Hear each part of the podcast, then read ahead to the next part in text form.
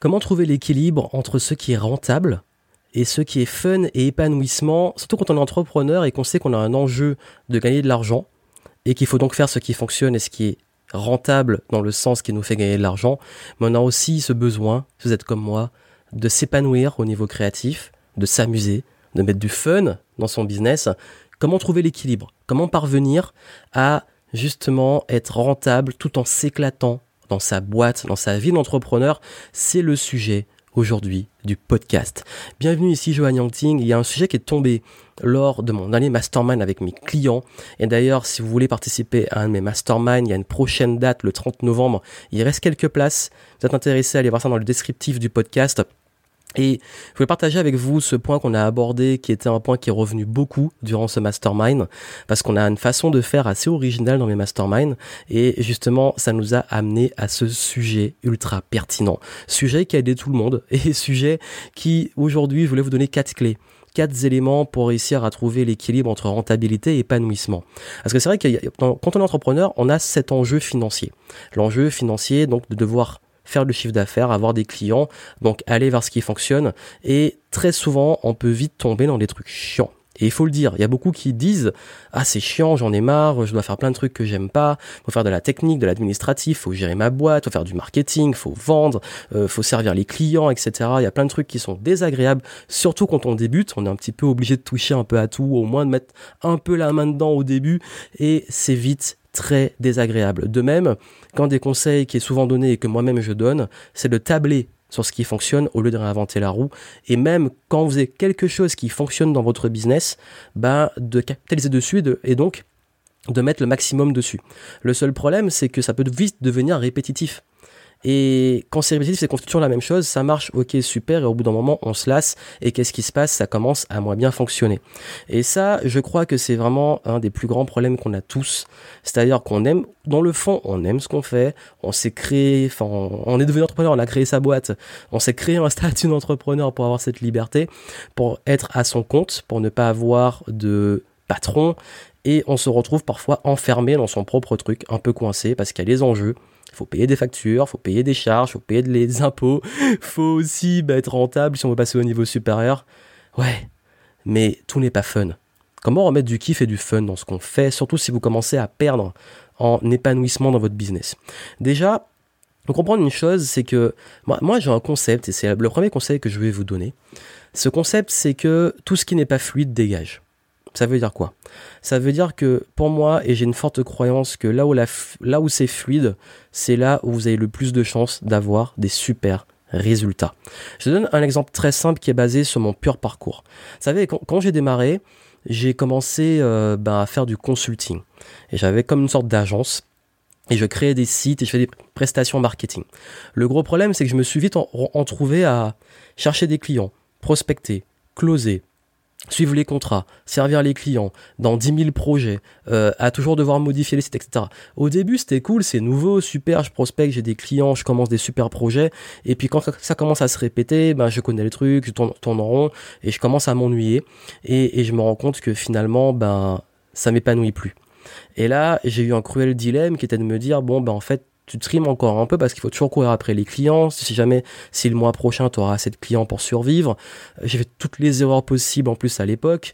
Euh, et, et c'est là que je me suis dit, ben, ce que je vais faire, c'est que je vais trouver un moyen de scaler mon business et donc de pouvoir ne plus vendre mon temps. Et de fil en aiguille, je vais vous épargner tous les détails de mon histoire. Si vous voulez, voulez, vous avez le concept des Game Entrepreneur Stories, qui sont des, où je raconte des anecdotes d'entrepreneurs. Là, vous aurez toute l'histoire. Et là, on va faire un bond dans le temps où je vous ai parlé de ça, il y a une bonne raison, vous allez comprendre. C'est que après, je suis passé en mode ce qu'on appelle infopreneur et commencé à vendre des programmes en ligne, des formations en ligne et ne plus vendre mon temps. Et là, encore une fois, c'était génial. Je vendais plus mon temps, j'avais des revenus passifs, etc. Et là, au bout de trois ans, j'ai commencé à m'ennuyer. Parce que c'est tout le temps la même chose. Je savais comment créer un produit, je savais comment le vendre, je savais comment automatiser. Je fais tout le temps du contenu, je m'éclatais un peu, mais en même temps, ça me saoulait. Euh, voilà. Et puis, j'ai commencé à en avoir marre de mettre les formations sur les plateformes. Enfin, il y a plein de trucs qui commençaient à me saouler dans ce métier.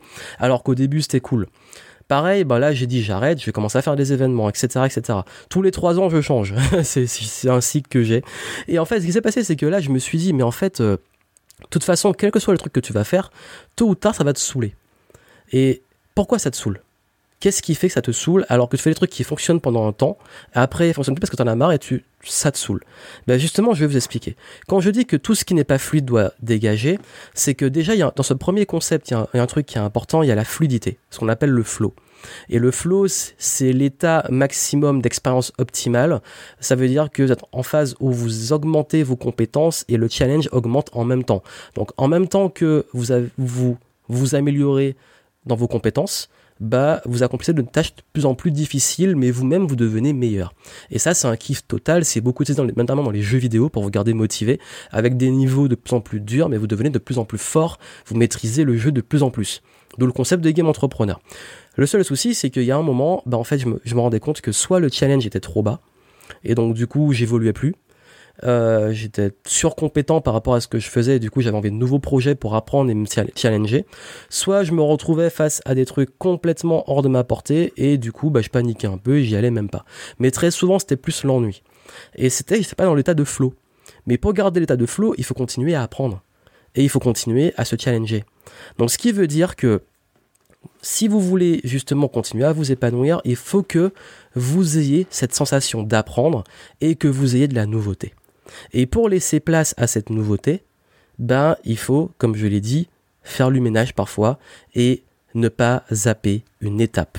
Et cette étape, c'est de ne pas rester que sur les trucs qui, au bout d'un moment, vont vous saouler. Et quand je dis tout ce qui n'est pas fluide dégage, ça veut dire qu'à un certain stade, s'il y a des choses que vous faites, que vous avez essayé, que vous avez mises en place, qui sont, qui rament, mais quand je dis qui rament, c'est pas au début, c'est normal au début de galérer un peu, de mettre ça en place et tout, mais si ça rame depuis trop longtemps, que vous voyez que c'est trop lent à mettre en place, que ça rame, ça rame, ça rame malgré vos efforts, vous pédalez dans la smoule, au bout d'un moment vous en avez marre, c'est qu'il faut arrêter, c'est que c'est pas fluide, peut-être pas votre voie, et qu'au bout d'un moment, c'est la différence entre persévérance et obstination. C'est qu'à un moment, il faut justement prendre du recul et se dire, bon ok, je passe à autre chose. Et ça, c'est ce qui m'est arrivé avec euh, l'agence, c'est ce qui m'est arrivé avec mon modèle économique de début d'infopreneur et digital nomade, c'est que ben justement, c'était pas fluide, c'était pas ce qui me correspondait au maximum. Et donc, la règle, et ce que je dis souvent à mes clients, euh, que, j'accompagne, et, ça, c'est un conseil que je vous donne ici, c'est regardez tout ce que vous faites ou que vous avez déjà essayé, qu'est-ce qui est fluide, même des micro-tâches, des micro-projets, des choses comme ça, qu'est-ce qui est fluide, qu'est-ce qui, en fait, quand je dis fluide, qui vous met dans le flow, ou c'est, voilà, enfin, fluide, c'est évident, c'est que le truc, il se fait tout seul. Ben, faites-le à fond. Et aujourd'hui, si on vient dans le présent, je vais vous dire honnêtement, moi, ce qui est le truc le plus fluide que j'ai aujourd'hui, c'est le présentiel et mes level up sessions. Je ne force même pas, les clients ils me le demandent. Chaque level up, j'ai des inscrits sans forcer. Je close 80% des gens au téléphone, voire plus. C'est que euh, le truc il est fluide et que c'est là que je m'éclate. Mais si ça se trouve, au bout dans, trois ans, là, enfin ça, fait une première année que j'en fais, dans deux ans j'en aurai marre. Donc ce qui nous évite de tomber dans le piège et qui nous amène au deuxième point suivant, déjà ce qui est fluide, mais ce qui est fluide tôt ou tard ne le sera plus le cours d'eau au bout d'un moment, voilà. Donc, deuxième concept, c'est qu'au bout d'un moment, vous devez juste focaliser sur votre zone de génie.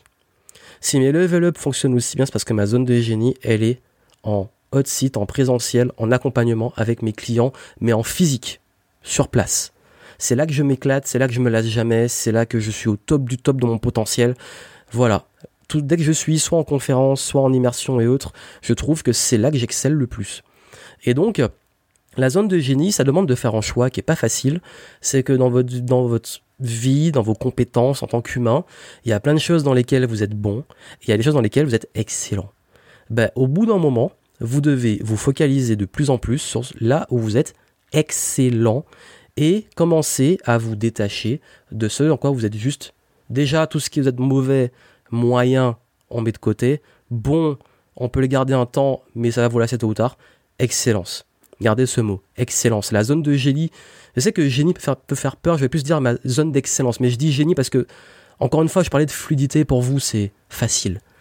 Pas facile parce que ça, ça peut être inné, mais vous apprenez ultra vite, tout est fluide, etc. Voilà. Un exemple typique, si vous êtes, par exemple, euh, vous faites du contenu, vous faites des podcasts, des vidéos, euh, des événements, des conférences, vous êtes nul en vidéo. Voilà, la vidéo, c'est pas votre truc, ça marche pas, ça décolle pas bah arrêtez d'en faire, c'est pas votre zone de génie. Ou alors, vous êtes très bon face à la caméra, dès qu'il faut faire le montage, vous faites n'importe quoi, c'est horrible, et du coup, bah, vous, ruinez la qualité de votre vidéo. Bah, votre zone de génie n'est pas le montage. C'est ok. Focalisez sur la production, enfin l'enregistrement, face à la caméra, et déléguer le reste. Et c'est ça le troisième point. Les deux sont liés. Pour focaliser sur votre zone de génie, vous devez vous débarrasser du reste. Parce que comme je l'ai dit, vous devez faire plein de choses. Il y a plein de choses qui doivent être faites. Donc soit c'est vous, soit c'est automatisé, soit c'est quelqu'un d'autre. Le gros problème, c'est que au bout d'un moment, ben oui, euh, vous pouvez pas tout faire. et, ce qui tue l'épanouissement et le fun dans un parcours d'entrepreneur, c'est quand l'entrepreneur est dans son business. Il devient l'artisan en fait. Je prends l'exemple, c'est que un boulanger, bon, il peut aimer faire le pain et tout. Mais justement, imaginons le boulanger qui adore le moment où il fait son pain. Il adore ça, c'est sa zone de génie, il fait un pain exceptionnel. Il veut être là dans son business, il est dedans, mais c'est ok, l'artisan, il assume, il est ok pour être artisan, il est ok pour être dans, dans son business, c'est ce qu'il aime. Par contre, il déteste devoir manager les autres employés, il déteste aller à la caisse, il déteste gérer la comptabilité, il déteste gérer l'entreprise. Ben, il faut qu'il se consacre sur une seule chose, c'est de faire son pain. Donc il doit s'entourer d'un manager, de quelqu'un, d'un comptable, etc. Pour qu'il se concentre que sur une chose, quand il arrive, son seul focus, ça soit faire son pain.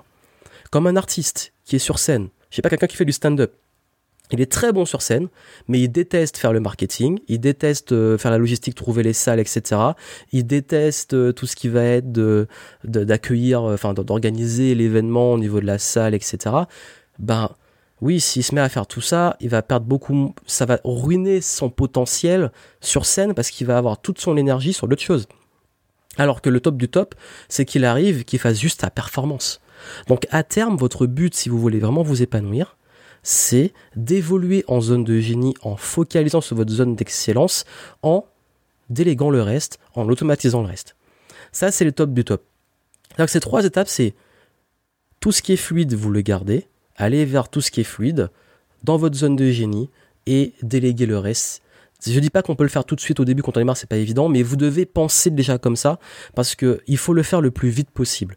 Parce que le gros risque et le pire truc qui peut vous arriver et qui peut se passer, si vous le faites pas tout de suite, c'est que vous allez arriver à un stade de de vous faire chier dans votre business, d'en avoir marre et de pas avoir l'énergie pour continuer à faire tourner suffisamment la machine et en même temps le temps de déléguer. Parce que déléguer, ça prend du temps. faut être réaliste.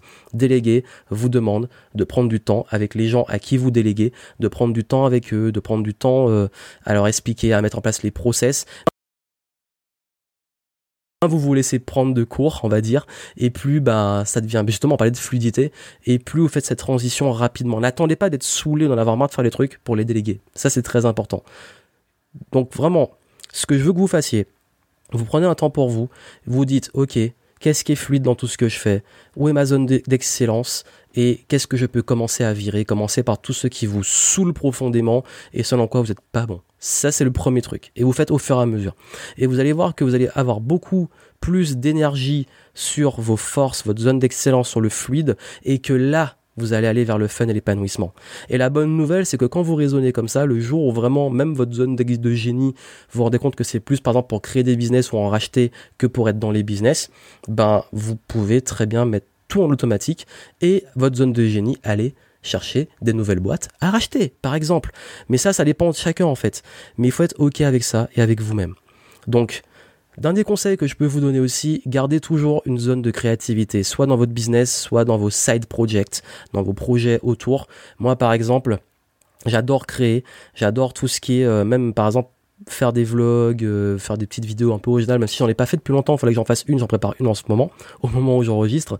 Mais euh, parce que justement, je me suis consacré à plein d'autres choses que je kiffe aussi et d'autres que je kiffe moins. Faut passer par là parfois. Mais justement, je garde ces zones de créativité dans mon propre business, de champ de créativité, euh, de nouveauté.